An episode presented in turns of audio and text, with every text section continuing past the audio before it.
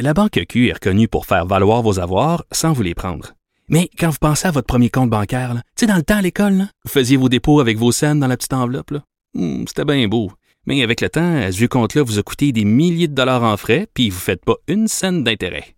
Avec la Banque Q, vous obtenez des intérêts élevés et aucun frais sur vos services bancaires courants. Autrement dit, ça fait pas mal plus de scènes dans votre enveloppe, ça. Banque Q. Faites valoir vos avoirs. Visitez banqueq.ca pour en savoir plus. Pendant que votre attention est centrée sur vos urgences du matin, vos réunions d'affaires du midi, votre retour à la maison ou votre emploi du soir, celle de Desjardins Entreprises est centrée sur plus de 400 000 entreprises à toute heure du jour. Grâce à notre connaissance des secteurs d'activité et à notre accompagnement spécialisé, nous aidons les entrepreneurs à relever chaque défi pour qu'ils puissent rester centrés sur ce qui compte, le développement de leur entreprise.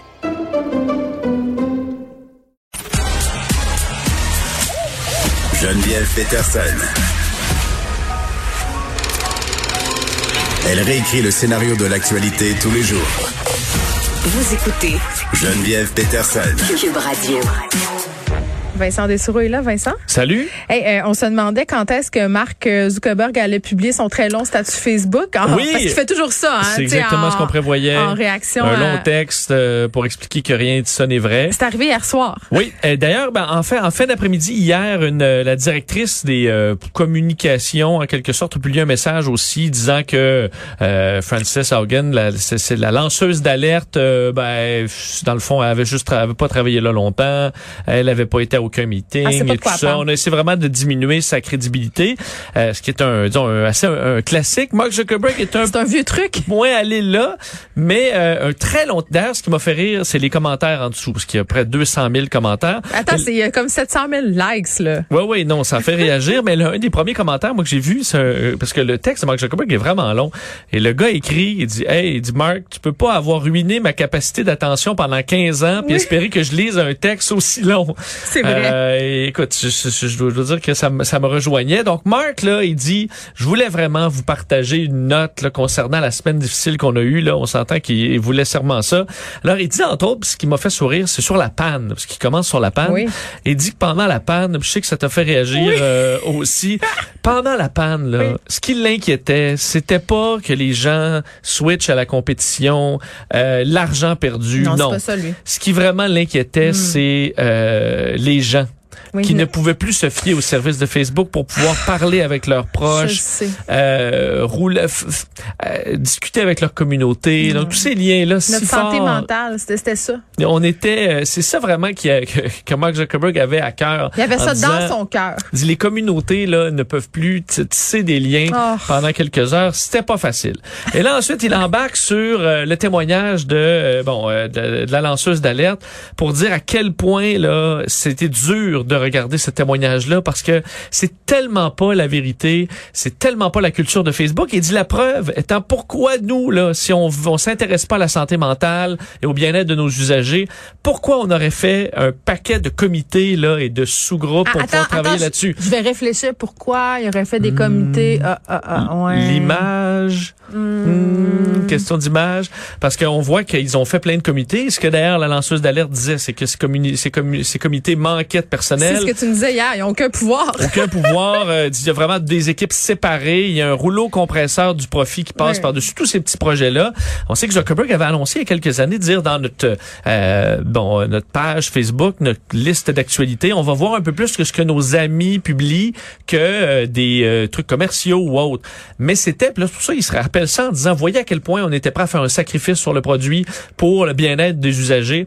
Mais à l'époque, quand on a pris cette décision-là, Facebook, le temps passé sur Facebook était en baisse, grandement concurrencé par d'autres réseaux sociaux, plus euh, euh, connectés aux gens, là, entre autres Instagram, où tu suivais en général plus tes amis, euh, Snapchat pour les plus jeunes et compagnie. Donc c'était un virage qui était dans le but de, survivre pour Facebook. C'était pas Non, c'est toujours, c'est toujours euh, avec nous en tête hein, qui prend ça. ses décisions. Je trouve, je te trouve de mauvaise foi. Et elle dit que pour les jeunes, parce que hier, Ouais. c'est un gros, une grosse partie, là, les jeunes, la santé mentale des jeunes, Mais les problèmes d'alimentation.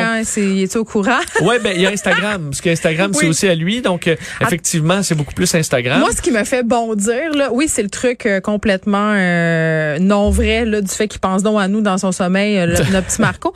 Mais, mais c'est le fait de dire à propos des, des services pour les enfants, pour les jeunes, justement, le Messenger Kid, puis Facebook qui laissait tomber aussi son Instagram pour enfants.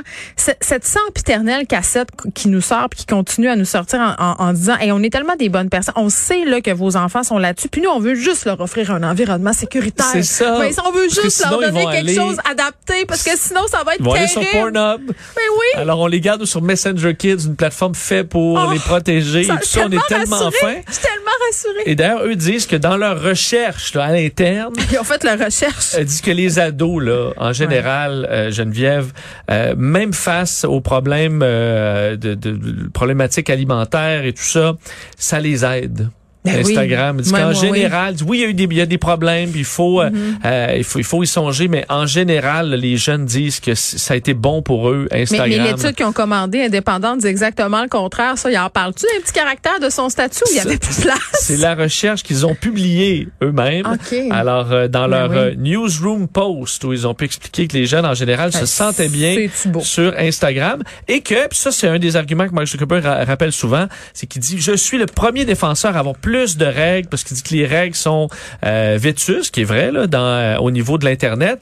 Par contre, Mark Zuckerberg, là-dessus, c'est aussi une stratégie parce que tant qu'à, euh, il sait là, que le- le- les changements de réglementation vont arriver tôt ou tard, Ouais.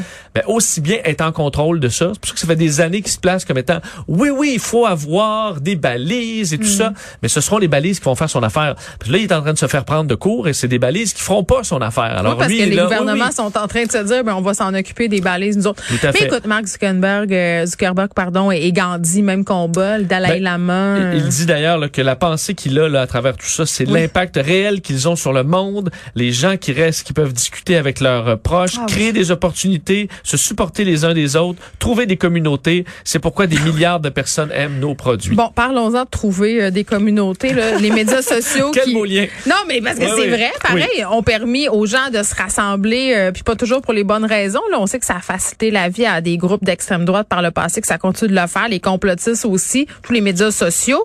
Euh, là, on a le témoignage d'une ancienne complotiste qui explique un peu les, les rouages de tout ça, puis comment elle, elle a pu s'en sortir, parce que moi, à un moment donné, c'est presque rendu une religion. Oui, et quel beau témoignage. Je veux dire vraiment bravo à cette dame, Odile Maltais, une dame de 49 ans, qui là se retrouve, elle qui avait déjà dû, dans la période complotiste très récente, euh, couper des ponts avec sa famille et tout ça, tous ceux qui voulaient pas, pas, pas rien savoir des, des Ah oui, complots. une idéologie. Et là, euh, on s'entend que quand tu sors pour dire euh, c'est c'est tout de la merde ce que j'ai cru dans les derniers mois, les dernières années, ben là tu te mets à dos, t'as une autre gang sur le dos là. Alors là, tu- une Ben, dame qui va se tu retrouver d'une seule. secte. C'est la même affaire, là. Oui, oui. Tu vas le être ostracisé. là, il y a des, des ponts à rebâtir avec sa famille. Donc, je trouve ça très courageux de sa part de se livrer comme ça.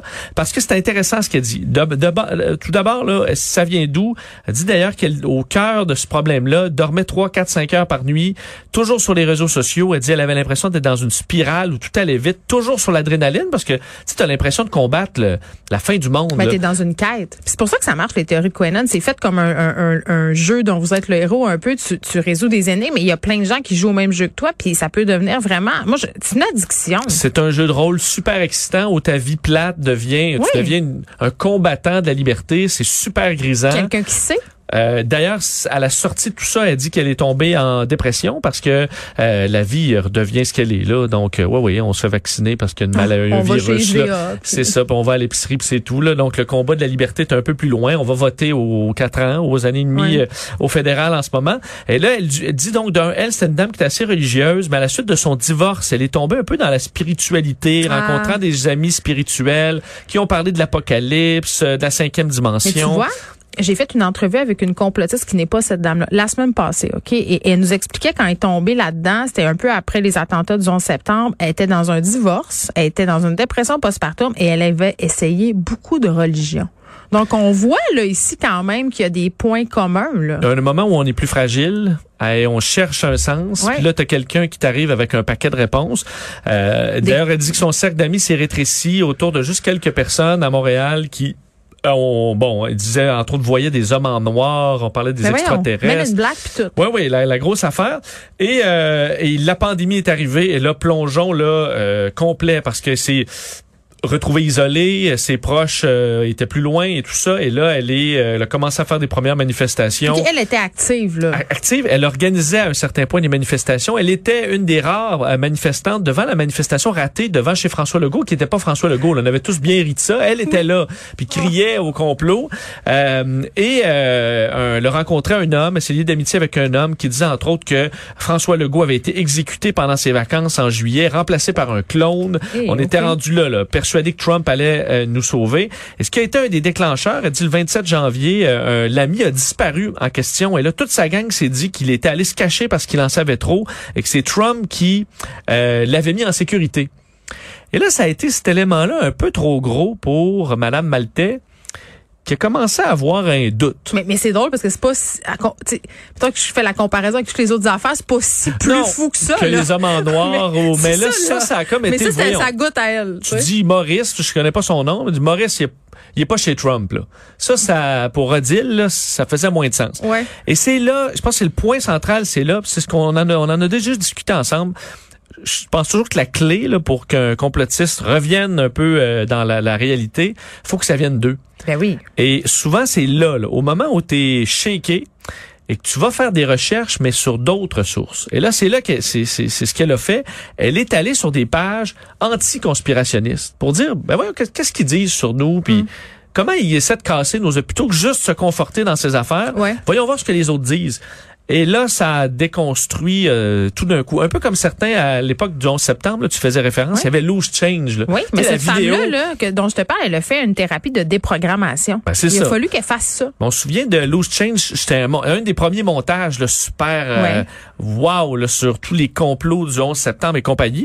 Et je me souviens que tu allais voir ça, Loose Change, tu disais, OK, tout ça, c'est un complot, ça n'a pas de sens. Et après ça, tu avais juste à taper Debunk Loose Change, puis là, tu trouvais une vidéo qui défaisait à peu près tout ça.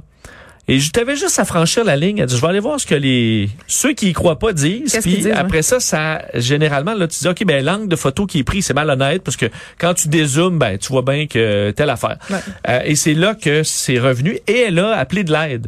Donc la première étape, la clé, c'est ça vient de la personne et ensuite ça prend des ressources. Elle a appelé chez InfoSect, on l'a aidé. Elle est allée au centre de prévention contre la radicalisation pouvant amener à de la violence, on l'a aidé là aussi.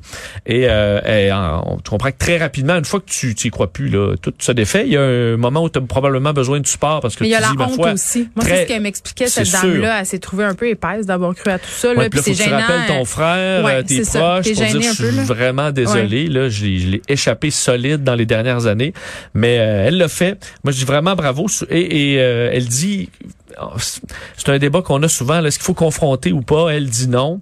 Et je pense que son histoire va un peu dans ce sens-là, Mm. qu'on est mieux de faire, comme on en a déjà discuté, laisser-les faire. Nous faisons notre vie, puis euh, ça viendra d'eux-mêmes. Ou à un moment donné, eux-mêmes vont dire, voyons, pourquoi je suis en marge de même? Je vais aller fouiller un peu sur des vraies sources. Puis là, tranquillement, tu, tu, tu redéfais un peu ces, euh, ce- cette pensée-là. Si on s'intéresse à, à comment justement la pensée complotiste se met en branle, comment on peut tomber là-dedans, oui, mais, mais vraiment comment ils pensent ces gens-là, puis comment ça marche là, dans leur tête? Il faut écouter la, la balado, euh, le balado, pardon, Croyance de Simon Coutu.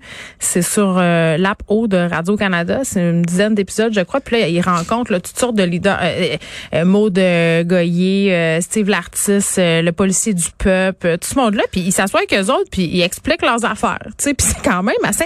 C'est pas non plus leur donner le crachoir pour être complaisant, là. C'est pas ça, mais Ouais. on comprend vraiment euh, comment ils pensent, Leur monde-là. monde puis- est comment dans leur puis tête. ouais, puis comment ils se sont rendus là aussi. Puis il y, y a vraiment des, des tu sais, tu me parlais d'un manque puis d'une quête. de- tu sais, Il y, a, il y a toujours ça. Tu sais, c'est des gens qui sont un peu déstabilisés, qui ont, qui comprennent pas ce qu'ils sont en train de, ce qui est en train de se passer. Puis ils cherchent des réponses. Puis ils trouvent des réponses simples à des questions compliquées. Tu sais, ça se résume pas mal toujours à ça. C'est assez intéressant. Croyance. Ouais, et accepter que ton ego va être euh, grandement flétri Oui, là, au moment où tu es obligé de sortir de ça. Mais c'est un mauvais bout à passer. Là, qu'est-ce que, tu sais-tu qu'est-ce que- qui arrive avec euh, Stéphane Blais puis justement Steve Lartis? L'ont-tu à COVID ou Ben pas? là, ils ont déman- je voyais d'autres conspirationnistes qui disaient que non, un Ouais, avait ben une, une pneumonie ben aiguë. là, OK. que C'est juste une pneumonie aiguë. Ouais. On comprend que la COVID peut donner des pneumonies. Honnêtement, je ne sais pas s'ils sont malades ou pas. Je m'en fous un peu. Je leur souhaite que ça, Ben, que, moi, que je ça, m'en, qu'ils moi, je aillent m'en bien. fous pas parce que s'ils étaient malades, puis je leur souhaite pas de malheur, mais peut-être que ça pourrait en réveiller une coupe, tu sais, puis même eux autres mêmes. Peut-être, c'est ce que je souhaite. Absolument. On sait qu'il y en a plusieurs qui se sont mis à être pro-vaccin après Exactement. avoir manqué mourir. Dans certains cas, il était trop tard. Vincent Destoureau, merci. Merci.